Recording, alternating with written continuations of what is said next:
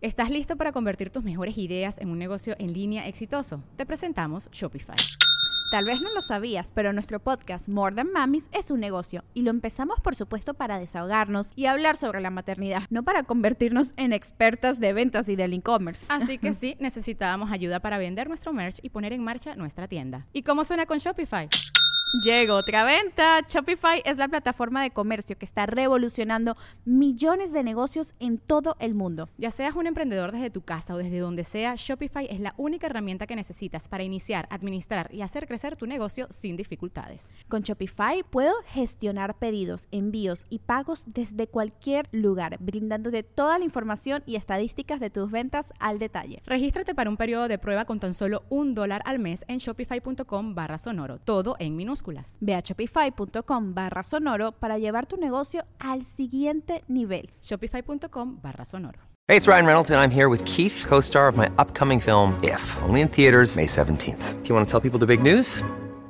All right, I'll do it. Sign up now and you'll get unlimited for $15 a month in six months of Paramount Plus Essential Plan on us. Mintmobile.com slash switch. Upfront payment of $45 equivalent to $15 per month. Unlimited over 40 gigabytes per month. Face lower speeds. Videos at 480p. Active Mint customers by 531.24 get six months of Paramount Plus Essential Plan. Auto renews after six months. Offer ends May 31st, 2024. Separate Paramount Plus registration required. Terms and conditions apply if rated PG. Welcome to the Listening Time Podcast.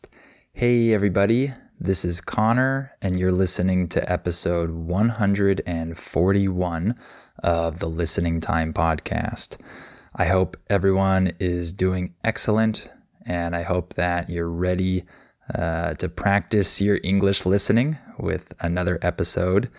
Today, I'm going to talk about a really relevant topic, uh, which is the Super Bowl. Uh, I'm sure most of you have heard of this before. This is uh, the biggest sporting event in the US. Uh, this is the final game of the NFL, the National Football League.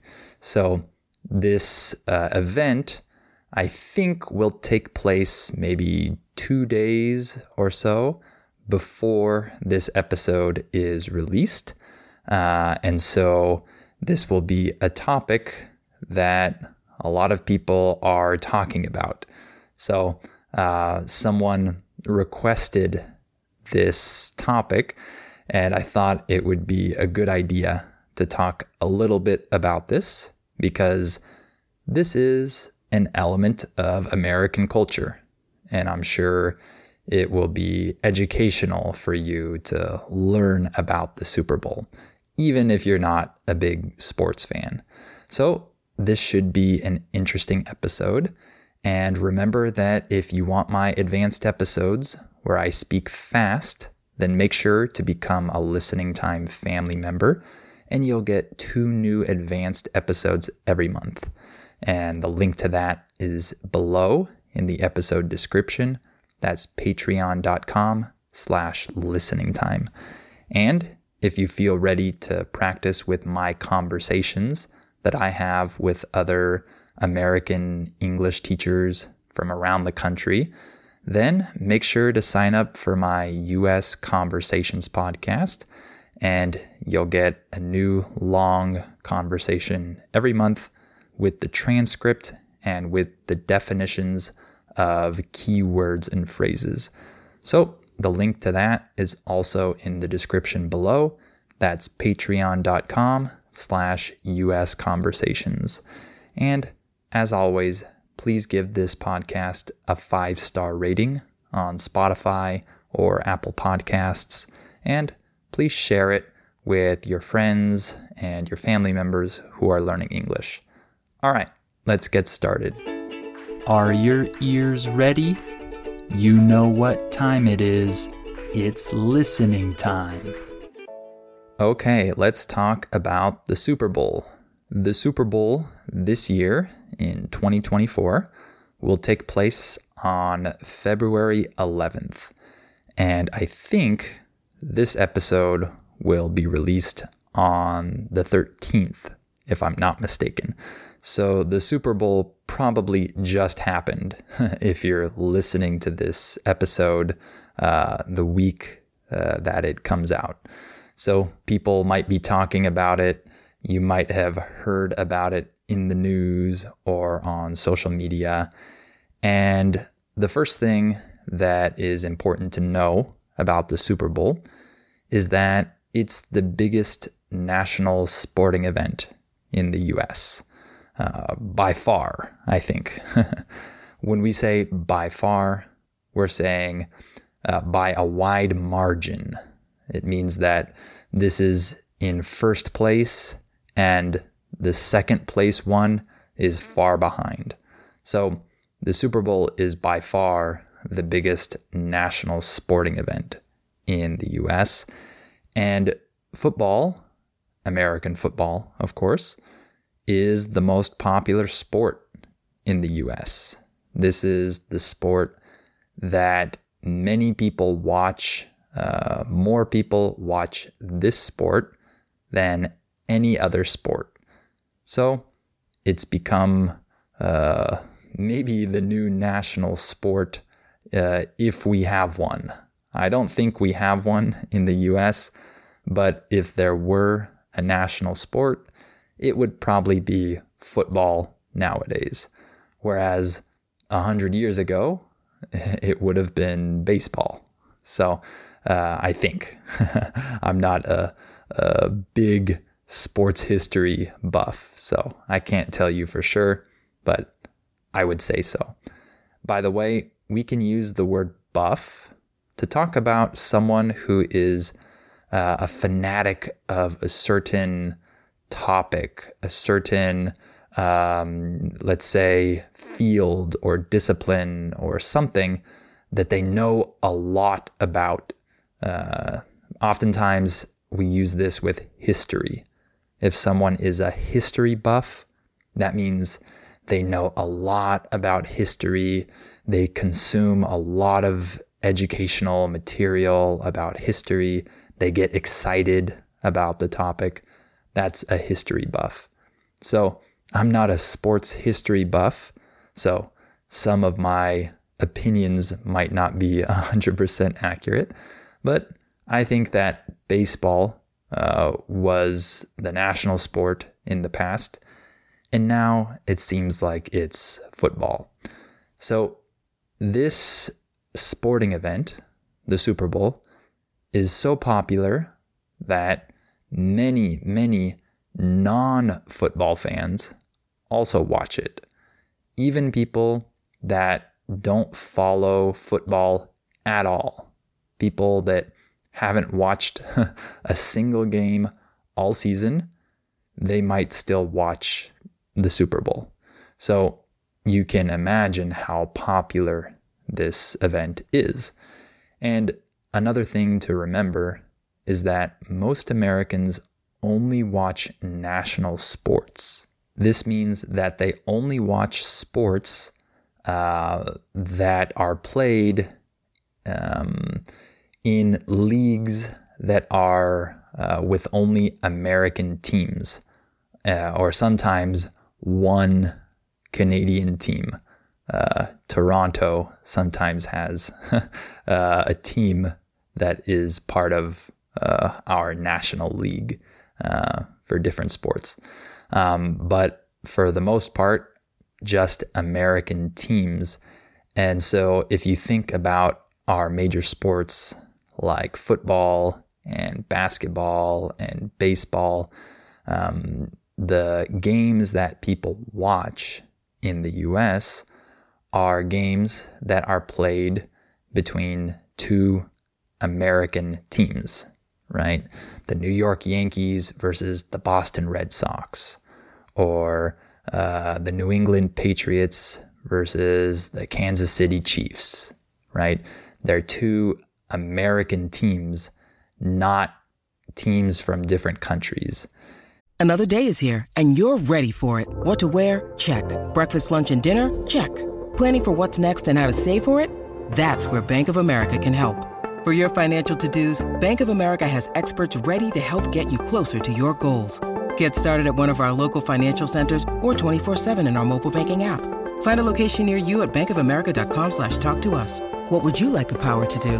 Mobile banking requires downloading the app and is only available for select devices. Message and data rates may apply. Bank of America and a member FDIC.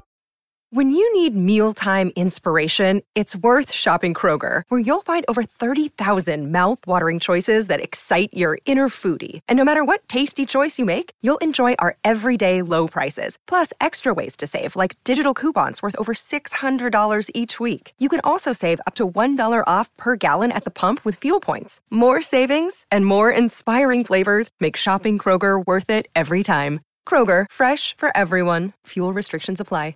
And this is different from the rest of the world in most cases because in most countries around the world, soccer is the biggest sport and one of the most exciting uh, things about soccer throughout the year is that there are international competitions played, right? Like the World Cup, for example, and many other international competitions.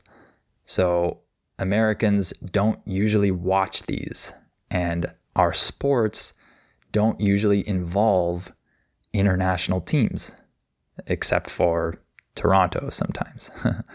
uh, besides that, it's just an American league with American teams, with Americans watching.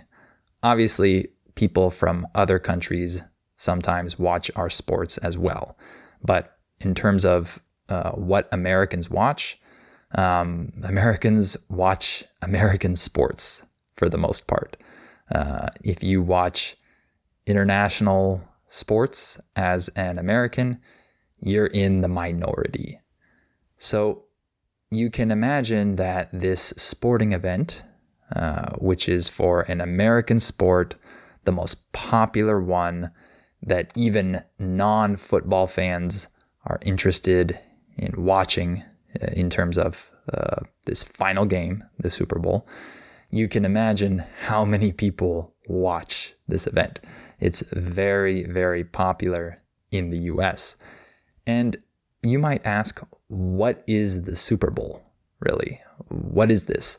Well, as I mentioned, it's the final game of the NFL.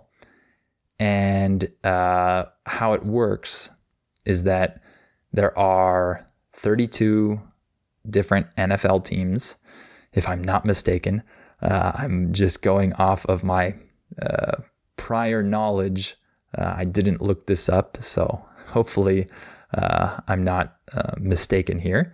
But from what I remember back in the days when I used to watch football, there are 32 teams in total, and these teams are divided into two conferences, we call them the AFC, the American Football Conference, and the NFC, the National Football Conference. And each of these conferences has four divisions based on the geography of the US. So uh, the North, the South, the East, and the West. So you have an AFC West division and an NFC West division and an AFC North division and an NFC North division, etc. And so all of these different teams in these different divisions in these two conferences, they play uh, against each other throughout the regular season. And then we have the playoffs after the regular season.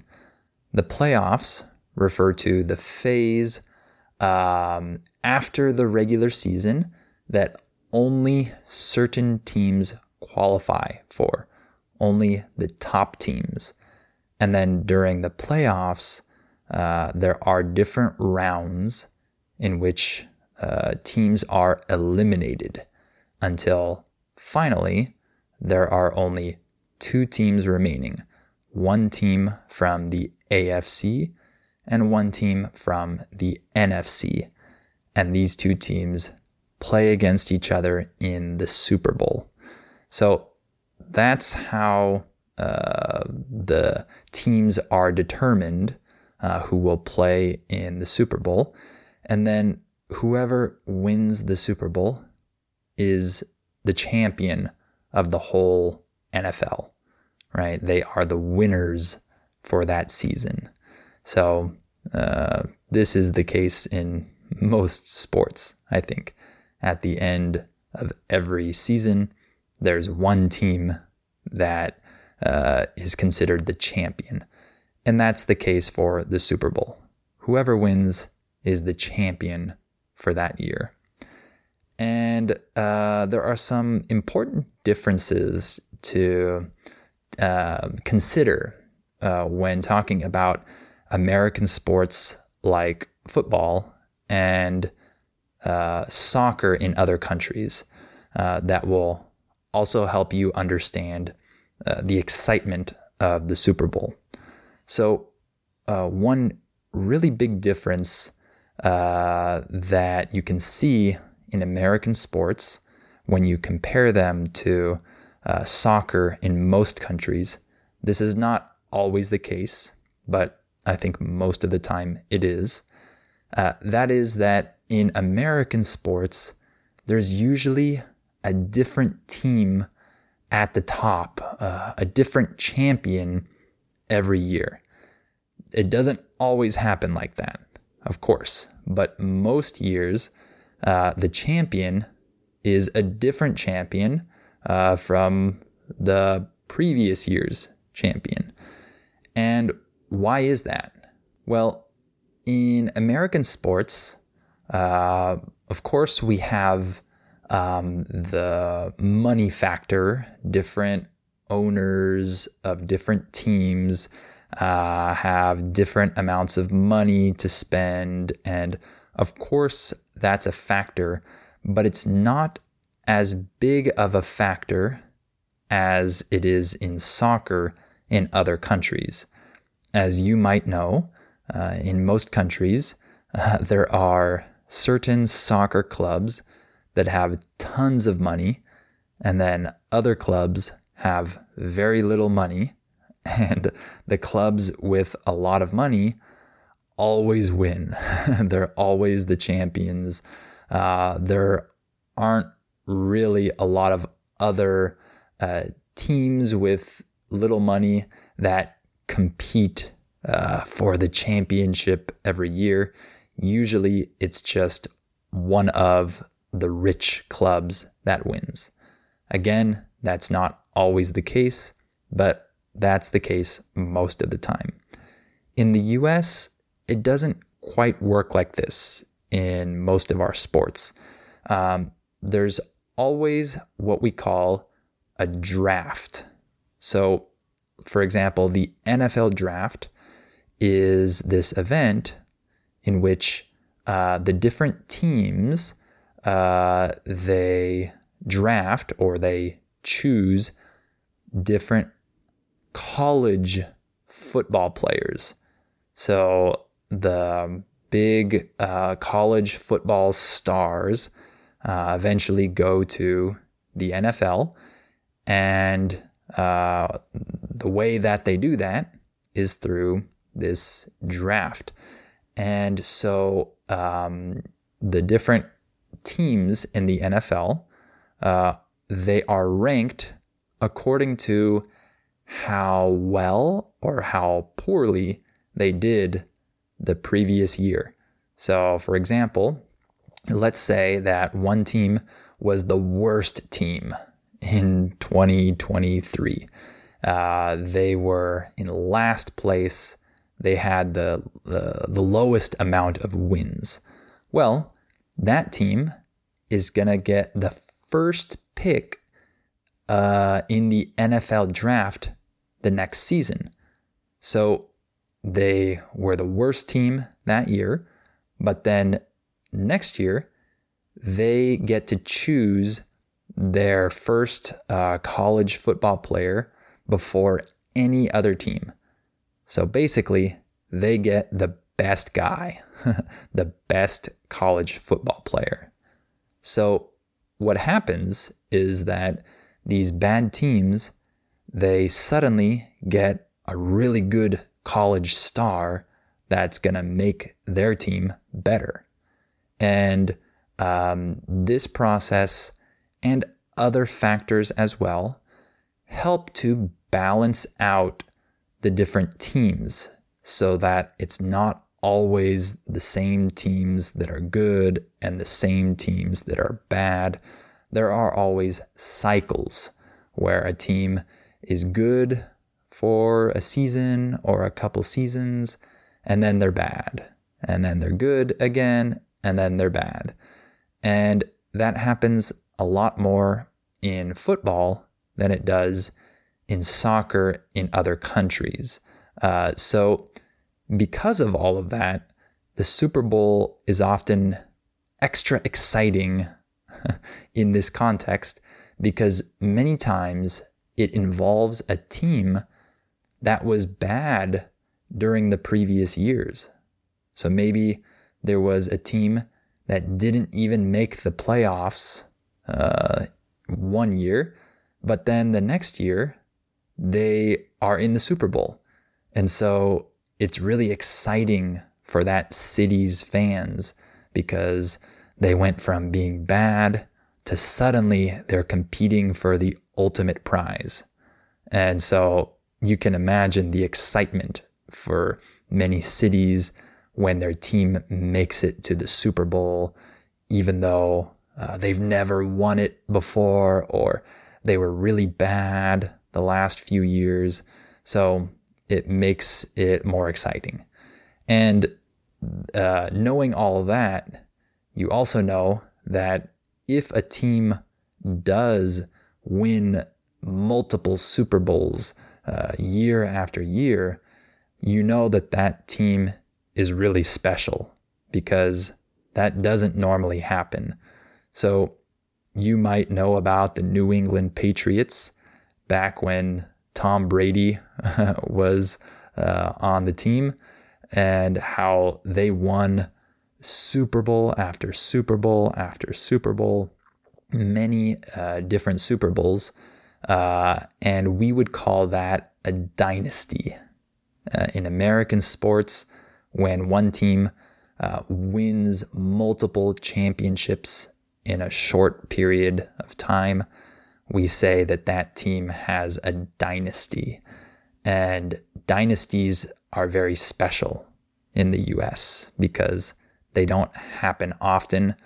It's not like in different soccer leagues around the world where the same team uh, can win four or five times in a row and it's just normal. It's expected.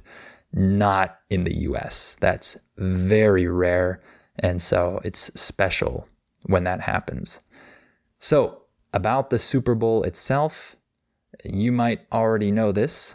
It's very flashy. Uh, that just means that there's an excess of spectacular elements, right? There are a lot of amazing things. It's a whole show. Uh, it starts with the national anthem, uh, where someone sings uh, our national song, right? The Star Spangled Banner. Uh, and uh, usually it's some celebrity or uh, famous singer or someone. I don't know. But um, it's very dramatic, usually. And by the way, this national anthem is sung at all of our sporting events, uh, our national ones, even local sporting events. It's not just during international uh, games against other countries. No, even at a local high school basketball game, they'll probably sing the national anthem before the game. This is an important element of the sporting event. And then, of course, there's the big halftime show during the Super Bowl in the middle of the game after the second quarter. Uh, the the teams take a break, and there's this halftime show. It's basically a concert. uh, there's some famous uh, musician or someone uh, that puts on this amazing show for all of these fans. And it's very flashy, it's very spectacular. And the commercials are also uh, important during the Super Bowl. This is when you'll see the funniest and most creative commercials, advertisements for different companies. And uh, this makes it more fun for non football fans who are watching the Super Bowl. Some people uh, get excited for the commercials more than uh, the football game. And people will often talk about these commercials afterwards. Hey, did you see the commercial for blah, blah, blah company? Because uh, the commercials are very different during the Super Bowl. Uh, the companies that advertise during the Super Bowl purposefully uh, put their best effort and spend the most amount of money on these particular commercials, uh, and people like them. So that makes it fun for some people. And people have Super Bowl parties. This is really common. Uh, people invite their friends and their family members over. They watch the game sometimes. I say this because many people go to Super Bowl parties and they don't actually watch the game. They just talk and socialize and eat, especially chips and guac. Uh, guac is uh, a way to say guacamole here. Uh, so people uh, might just treat it as a social event. They might not even care about who wins. They just go for the socializing and the food and maybe the commercials. So as you can see, this is very different from, let's say, an important soccer match, uh, because pretty much everyone who goes to watch an important soccer match is watching the match. They're not there to socialize, right? But with the Super Bowl, uh, it's a social event. The sport uh, is sometimes important, sometimes not so important. Usually it's a mix. Usually some people are really into the game when they go to these parties, and some people aren't. And they're the ones standing and talking in the kitchen or whatever. so you have a mixture there. So Super Bowl parties are uh, very common, and uh, a lot of people look forward to them. All right, I think that's pretty much all I wanted to say about the Super Bowl. Hopefully, you learned a little bit about this tradition here in the US, and maybe some of you watched the Super Bowl. I don't know. Uh, I'm not going to watch it because I'm not interested in football, but a lot of other Americans uh, are interested in this. So, hopefully, this episode was good practice for your listening and remember that if you feel ready to practice with real English, uh, spoken at normal speed, make sure to sign up to become a listening time family member to receive my advanced podcast episodes. The link is down below. And uh, you also have the link down below for my US Conversations podcast, in which I talk to different people from around the country about interesting topics. And it's great practice uh, for you to start listening to and understanding uh, two people talking to each other. So the link is also in the description down below. And please give this podcast a five star rating on Spotify or Apple Podcasts if you can, and share it with anyone else you know who might find it useful. All right. Thank you for listening to this episode, and I'll talk to you on the next episode of Listening Time.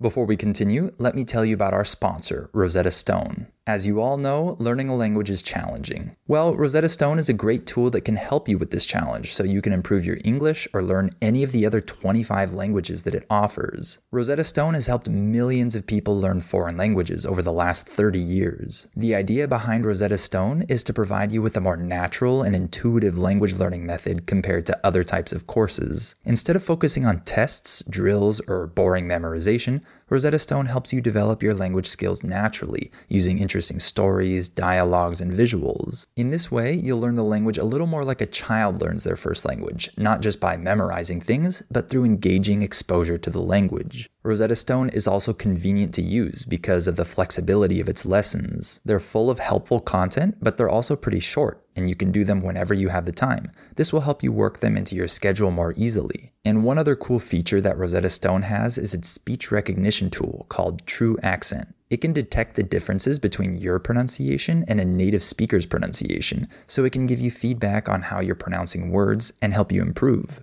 As you can see, Rosetta Stone is a language learning tool with a ton of value. Don't put off learning that language. There's no better time than right now to get started. For a very limited time, Listening Time listeners can get Rosetta Stone's lifetime membership for 50% off. That's 50% off unlimited access to 25 language courses for the rest of your life. Redeem your 50% off at rosettastone.com slash listening time today. Hola, buenos días, mi pana. Buenos días, bienvenido a Sherwin Williams. ¡Ey! ¿Qué onda, compadre? ¿Qué onda? Ya tengo lista la pintura que ordenaste en el ProPlus app. Con más de 6.000 representantes en nuestras tiendas listos para atenderte en tu idioma y beneficios para contratistas que encontrarás en aliadopro.com. En Sherwin Williams somos el aliado del PRO. With the Lucky Land slots, you can get lucky just about anywhere. This is your captain speaking. Uh, we've got clear runway and the weather's fine, but we're just going to circle up here a while and uh, get lucky. No, no, nothing like that. It's just these cash prizes add up quick. So I suggest you sit back, keep your tray table upright, and start getting lucky. Play for free at LuckyLandSlots.com. Are you feeling lucky? No purchase necessary. Void where prohibited by law. 18 plus terms and conditions apply. See website for details.